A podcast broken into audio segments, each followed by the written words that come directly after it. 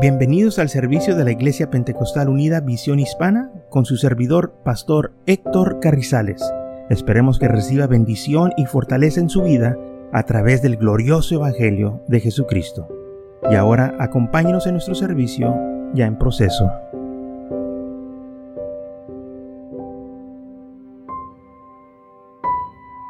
Entonces, en Lucas capítulo 10 vemos de este abogado que pudo citar lo que decía la ley, pero no lo estaba aplicando a su vida. Y cuando el Señor le dijo que lees tú y, él le pudo recitar lo que decía la ley, y cuando lo dijo lo que decía la ley, el Señor lo comendó por su respuesta y le dijo, bien has, ah, has respondido, hazlo y vivirás. Y si este hubiera sido un hombre sabio y realmente hombre sincero, ahí fuera quedado todo. Pero no, él quiso justificarse. Él quería hacerse pasar que sabía mucho, que, que era superior a los demás, que era superior a Jesús. Entonces, por eso dice el versículo 29 del capítulo 10, pero él queriendo justificarse a sí mismo dijo a Jesús, ¿y quién es mi prójimo? Respondió Jesús y dijo, un hombre descendía de Jerusalén a Jericó y cayó en manos de ladrones, los cuales lo despujaron e hiriéndole, se fueron dejándole medio muerto. Aconteció, aconteció que descendió un sacerdote por aquel camino y viéndolo pasó de largo. Asimismo un levita Llegando cerca de aquel lugar, viéndole, pasó de largo. Pero un samaritano que iba de camino, vino cerca de él y viéndole, fue movido a misericordia. Imagínense, dice la Biblia, fue movido. Algo sucedió en el corazón de este hombre. Y acercándose, vendó sus heridas echándole aceite en su y vino y poniéndolo en su cabalgadura, lo llevó al mesón y cuidó de él. Al otro día al partir sacó dos dinarios y lo dio al almacenero y le dijo, cuidármele y todo lo que gastaras de más yo lo pagaré cuando regrese. ¿Quién pues de estos tres te parece que fue el prójimo de aquel que cayó en las manos de los ladrones. Él dijo, el que usó de misericordia con él. Entonces Jesús le dijo, ve y haz tú lo mismo. tú sabes estas cosas, ¿por qué no las haces? Me puedes decir todo esto y no lo estás aplicando a tu vida, ¿por qué? Porque él quería justificarse, porque él no estaba haciendo lo que realmente decían las escrituras. Ahora bien, se mencionan tres personas aquí. Un sacerdote, un levita y un samaritano. Por ley o por mandamiento de Dios, el sacerdote debería de ayudar a este hombre que estaba tirado. Esa era su obligación. Pero dice la Biblia que cuando el sacerdote iba por el camino y miró a esta persona golpeado, casi eh, muriéndose ya, medio muerto, como dice la Biblia, le sacó la vuelta. O sea, no quiso verlo, así como gente cuando eh, no nos quiere saludar, nos sacan la vuelta y se hacen los este, ciegos que no nos vieron. Eso fue lo que pasó aquí. Este hombre se hizo como que no lo vio, eh, que no era importante y siguió su camino. Y luego después viene el levita, el ayudante o el asistente del sacerdote, el que trabajaba en el templo. También dice la Biblia que vio aquel hombre que estaba golpeado, pero hizo lo mismo. Le sacó la vuelta. No quiso tomar tiempo para ayudarle. porque ellos sabían que iban a invertir tiempo y también dinero en este hombre, así como invirtió el samaritano. Porque dice la Biblia que aquel hombre, el samaritano, fue movido a misericordia.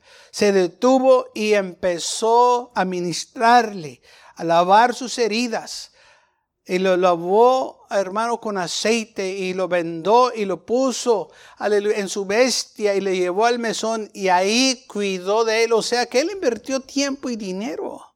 Lo que estos hombres no querían hacer porque ellos no estaban impuestos a invertir en la gente. Ellos nomás estaban impuestos a sacarle a la gente. ¿Qué es lo que yo puedo sacar de aquí? Pero este hombre estaba invirtiendo su tiempo, de sus finanzas y de, lo que él tenía para que un extraño que él no conocía se aliviara.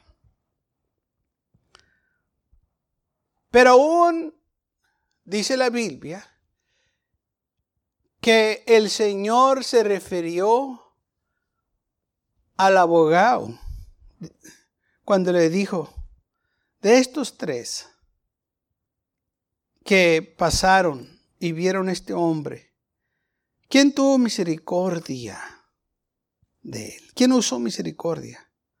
Entonces dijo él, el que tuvo misericordia de este hombre, dijo Señor, haz tú lo mismo. Ahora ya no eran tres, ahora eran cuatro. Era el sacerdote, el levita, el samaritano y el abogado. Ahora el Señor lo incluyó a él. Dijo, ahora tú dime a mí, ¿quién tuvo misericordia? Pues, eh, eh, ¿quién crees que fue su prójimo? Bueno, pues el, el que tuvo misericordia. Entonces tú no eres prójimo de nadie. Tú no, eh, tú no le, le vas a ayudar a nadie. Conoce las escrituras. ¿Tú qué vas a hacer? O tú si fueras pasando por el camino y lo vieras a este samaritano, ¿tú querías? ¿Le sacarías la vuelta también? ¿O mostrarías misericordia? Y hablamos del sacerdote que no tuvo misericordia. Y hablamos del levita que no tuvo misericordia. Hablamos del samaritano que tuvo misericordia. Ahora vamos a hablar de ti. ¿Qué harías tú? El Señor le dijo, veas tú lo mismo, lo que hizo el samaritano. ¿Tú quieres que otros lo hagan? Está bien. Pero ¿cuándo lo vas a hacer tú? ¿Mm? Tú sí los, te estás pasando, te estás dejando pasar como que eres una persona muy importante, que sabe las escrituras. Bueno, ahora ¿cuándo tú las vas a obedecer? ¿Cuándo tú las vas a aplicar a tu vida, porque algo tenían estas personas. Y Jesús lo dijo en Mateo capítulo 15, versículo 2, que estos hombres honraban al Señor con sus labios, pero sus corazones estaban lejos de Él. O sea que eh, lo que ellos estaban haciendo, todo estaba desproporcionado. No sabían lo que estaban haciendo. Y si lo sabían, lo, este, lo hacían para su propio ventaja.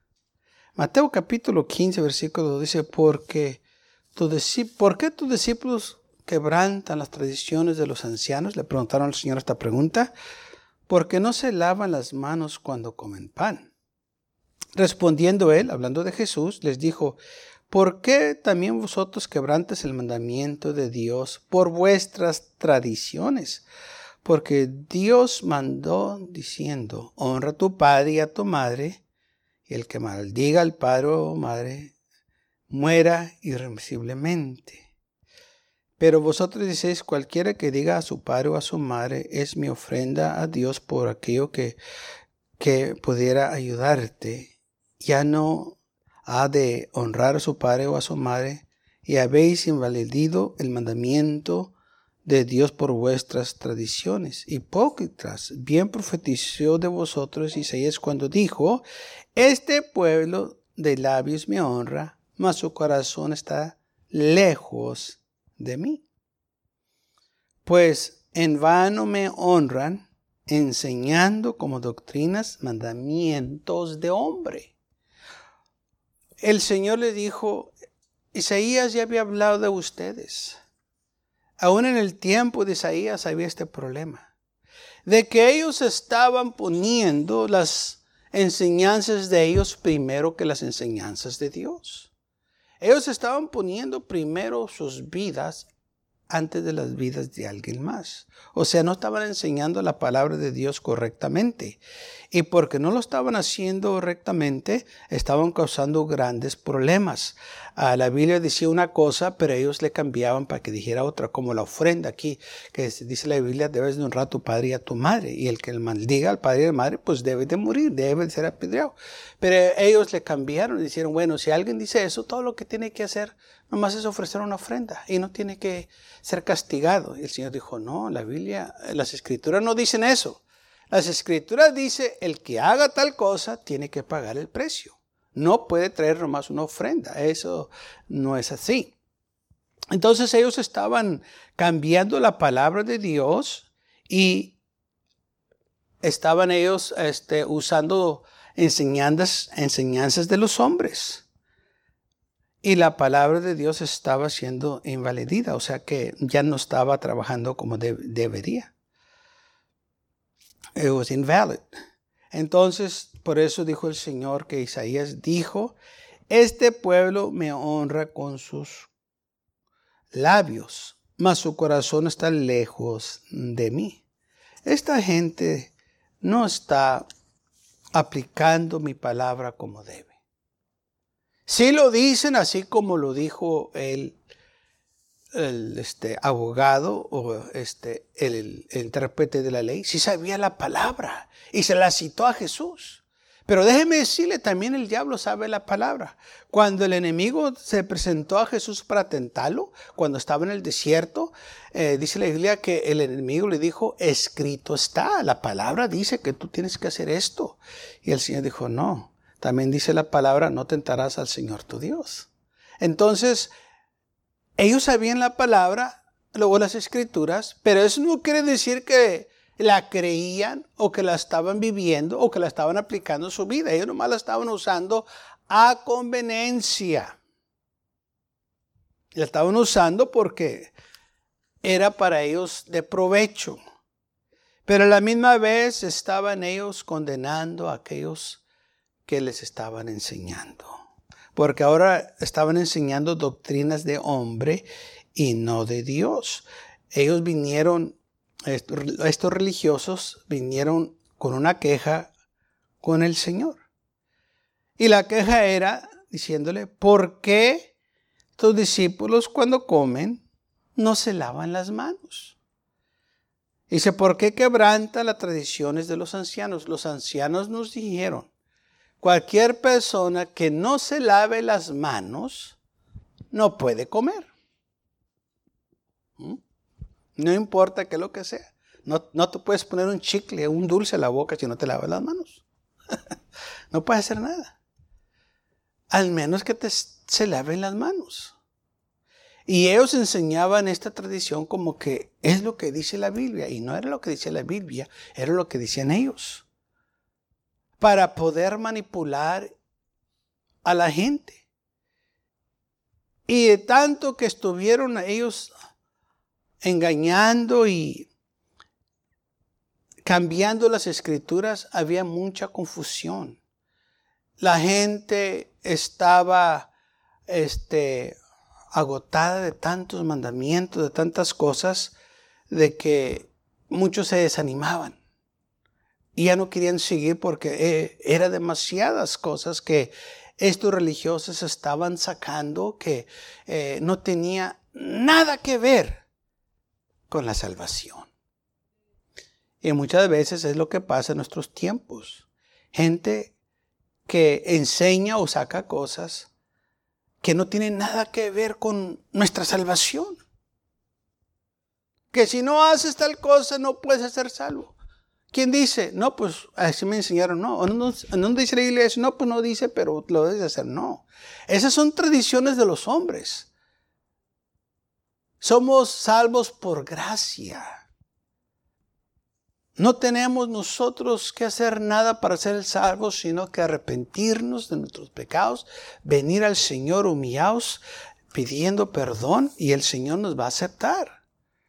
No hay cosa más que podemos hacer. No hay ninguna ofrenda, ningún sacrificio que se requiere. Ya todo eso se hizo en la cruz del Calvario. Jesús hizo eso por nosotros. Y todo lo que Él quiere nomás que nosotros vengamos a Él, nos arrepiéntanos de nuestros pecados. Aleluya. Y, Él hace lo demás. Gloria a Dios por ello. Dice, hermano, pues eso es muy fácil. Pues es fácil para nosotros, pero para el Señor fue un sacrificio. A Él le costó la vida. Él sufrió y murió por nosotros, llevó nuestro castigo. Sí, para nosotros es fácil nomás arrepentirnos, pero para Él fue, hermano, un sacrificio. Pero gracias a Dios que hizo ese sacrificio por mí, por usted, porque ahora nosotros podemos disfrutar esta grande salvación que se nos compró en la cruz del Calvario. Ahora bien, el Señor empezó a enseñar a estos hombres eh, este, y ellos empezaban a sacar las tradiciones o las enseñanzas de los ancianos. Y el Señor les dijo, por hacer esto ustedes están quebrantando los mandamientos de Dios. Por hacer esto ustedes están equivocados. Los mandamientos de los hombres nunca pueden tomar el lugar de los mandamientos de Dios. Los mandamientos de los hombres no pueden tener prioridad de la palabra de Dios. No importa qué es lo que diga el hombre, si no está escrito, si no está en la Biblia, no es bíblico. Y si no está ahí, yo no estoy comprometido en hacerlo. Si alguien me dice, tienes que hacer esto y el otro para ser salvo, pero la Biblia no me dice eso. Yo no tengo que hacer eso. No es que tienes que pagar para ser salvo. Yo no tengo que pagarte ni un centavo porque ya se pagó todo en la cruz del Calvario. No es que tienes que hacer, te tienes que ir 20 millas hincado para que te perdone. La Biblia no dice eso. La Biblia dice que si confieso mis pecados así, si me arrepiento, Él es fiel y justo para perdonarme. Todo lo que tengo que hacer, confesar, clamar al Señor. Digo, el Señor clama a mí, yo te responderé. Entonces está que nosotros no nos dejemos llevar por estos intérpretes de la ley, por estos religiosos que quieren este, tomar autoridad sobre nosotros. Nosotros somos libres en Cristo Jesús y nosotros debemos de guiarnos por lo que dice su palabra. Y no debemos de permitir que alguien venga y enseñe las tradiciones de los hombres como que si fuesen las enseñanzas de Dios. Entonces, este hombre o este abogado, queriendo justificarse, se dio a conocer quién y qué clase de persona era. De que él no tenía ningún interés de hacer la palabra, de obedecer la palabra de Dios. Lo que él quería hacer, la Biblia lo dice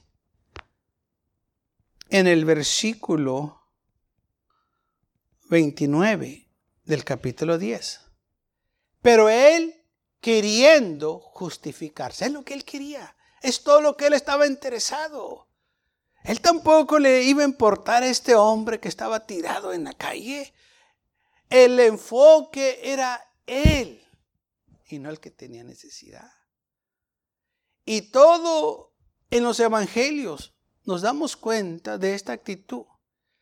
Que el enfoque de los judíos era los líderes espirituales, los religiosos que eran ellos.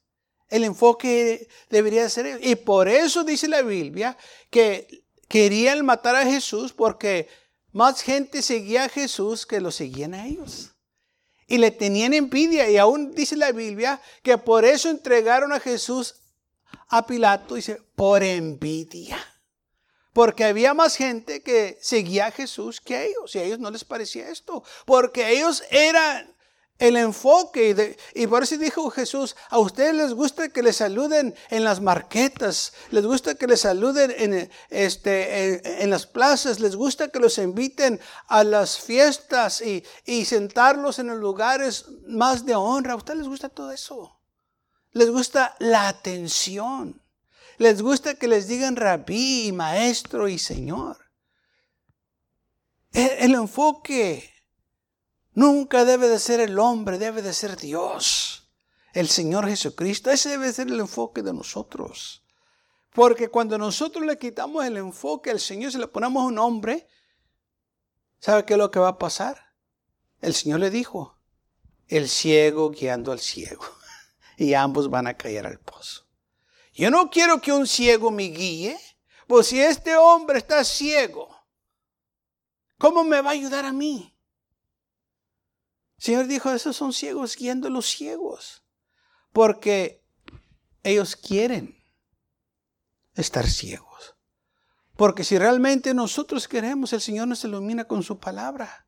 Si la aceptamos y decimos, bueno, es lo que dice la Biblia, es lo que dice eh, este, el Señor, yo quiero obedecer, yo quiero aplicarlo a mi vida. No nomás decirlo, citarlo como cotorro, no, sino aplicarlo a mi vida. Este abogado sabía cómo citar la palabra del Señor, porque le dijo, amarás al Señor tu Dios con todo tu corazón, con toda tu alma y con todas tus fuerzas y con toda tu mente y a tu prójimo como a ti mismo.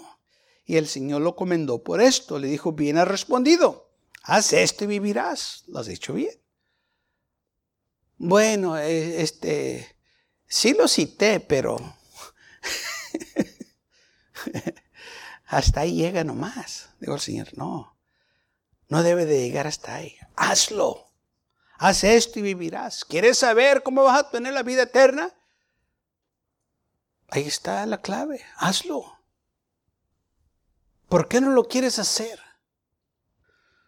No, pues es que eh, pues yo nomás lo, enseño. Eh. Pues sí, nomás lo enseñas, es todo lo que haces. Sacas provecho. Pero ¿cuándo lo vas a aplicar toda tu vida? ¿Mm? Hay un dicho que dice que mucha gente da consejos y después se queda sin ellos. bueno para dar consejos, pero ellos no lo siguen. Entonces sus consejos que dan se los lleva el viento porque me dices que lo haga y tú no lo vas a hacer. Y hay gente que dice, no, pero es que tú no lo necesitas que hacer yo, no, pero tú sí. Así no trabaja. Si tú quieres que me porte bien, tú también te vas a tener que portar bien. Si tú me estás diciendo que sigue la ley, tú también además que sigas la ley. Si quieres hacerte de enemigos de alguien, nomás dile una cosa y tú haz otra. rápido se te vienen todos encima. ¿Por qué? Porque estás promoviendo algo que ni tú mismo crees. Y por eso dice la Biblia que cuando Jesús hablaba y enseñaba, la gente lo recibía con gozo, porque hablaba con autoridad y no como los escribas y los fariseos y los abogados de la ley. Sí, porque ellos no tenían autoridad y nomás estaban hablando y diciendo a la gente, pero la gente misma sabía que ellos no la estaban aplicando a sus vidas. Y cuando viene Jesús, lo bien otra cosa diferente, que no nomás lo hablaba, pero lo aplicaba a su vida y lo practicaba con los demás. Por eso dice la Biblia, y viendo la multitud, tenía misericordia o tenía compasión de la multitud. Esta gente nunca tuvo compasión de la gente, pero Jesús cuando los miraba, dice la Biblia, tenía compasión. Mucha diferencia a estos hombres religiosos, que era movido el Señor a misericordia, porque miraba la necesidad, miraba a la gente que estaban perdidos como ovejas sin pastor.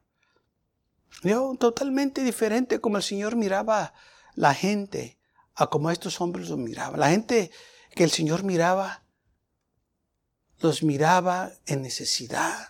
Dice la Biblia que andaba sanando todas sus enfermedades, echando fuera demonios, haciendo grandes milagros para ellos. ¿Y qué hicieron los sacerdotes, los levitas y los intérpretes de la ley? todo era para ellos y nada para la gente. No estaban interesados en las almas. No estaban interesados en la salvación del pueblo. Ellos estaban interesados en sus vidas personales y nada más. En cambio Jesús estaba interesado en el pueblo.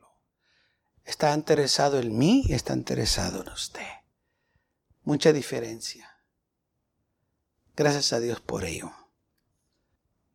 Y el Señor tomó en Isaías 29 la escritura donde dice, versículo 13, el capítulo 29, dice pues el Señor, porque este pueblo se acerca a mí con su boca y con sus labios me honran, pero su corazón no está lejos de mí.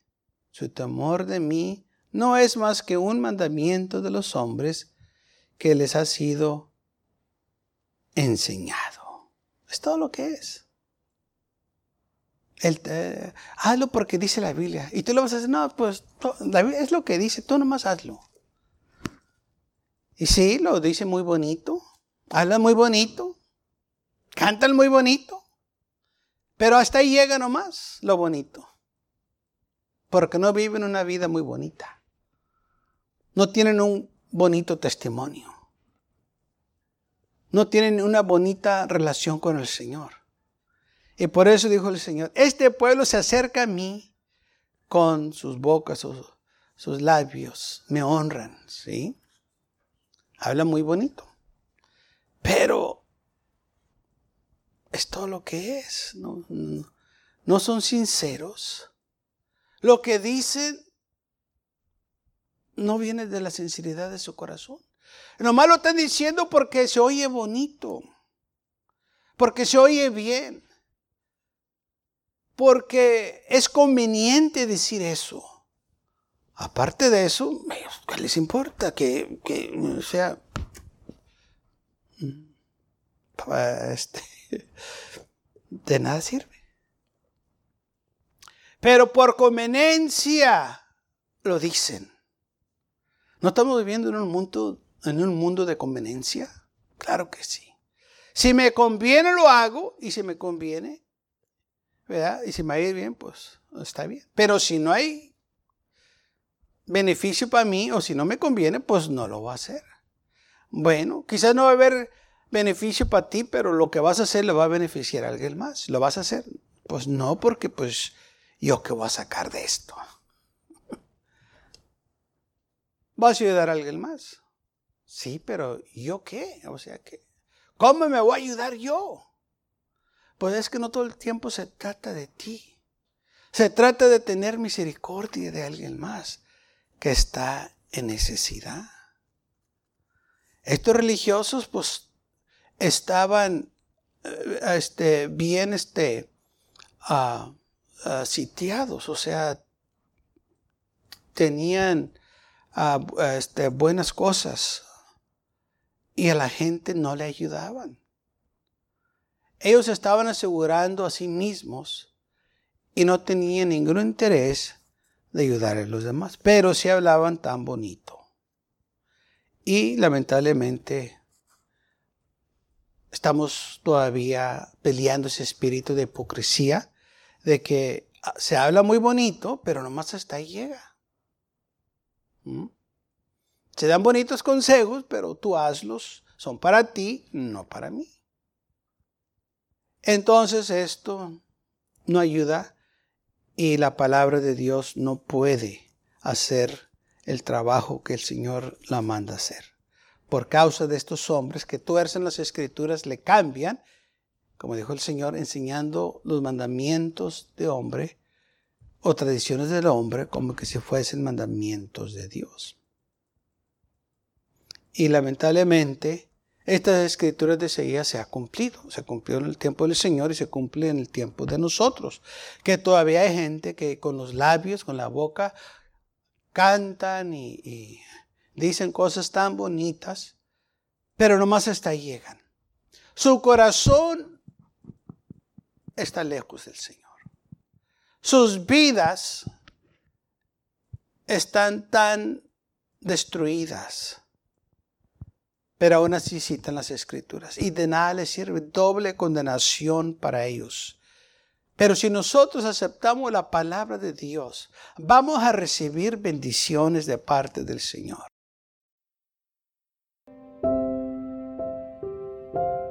Gracias por acompañarnos y lo esperamos en el próximo servicio.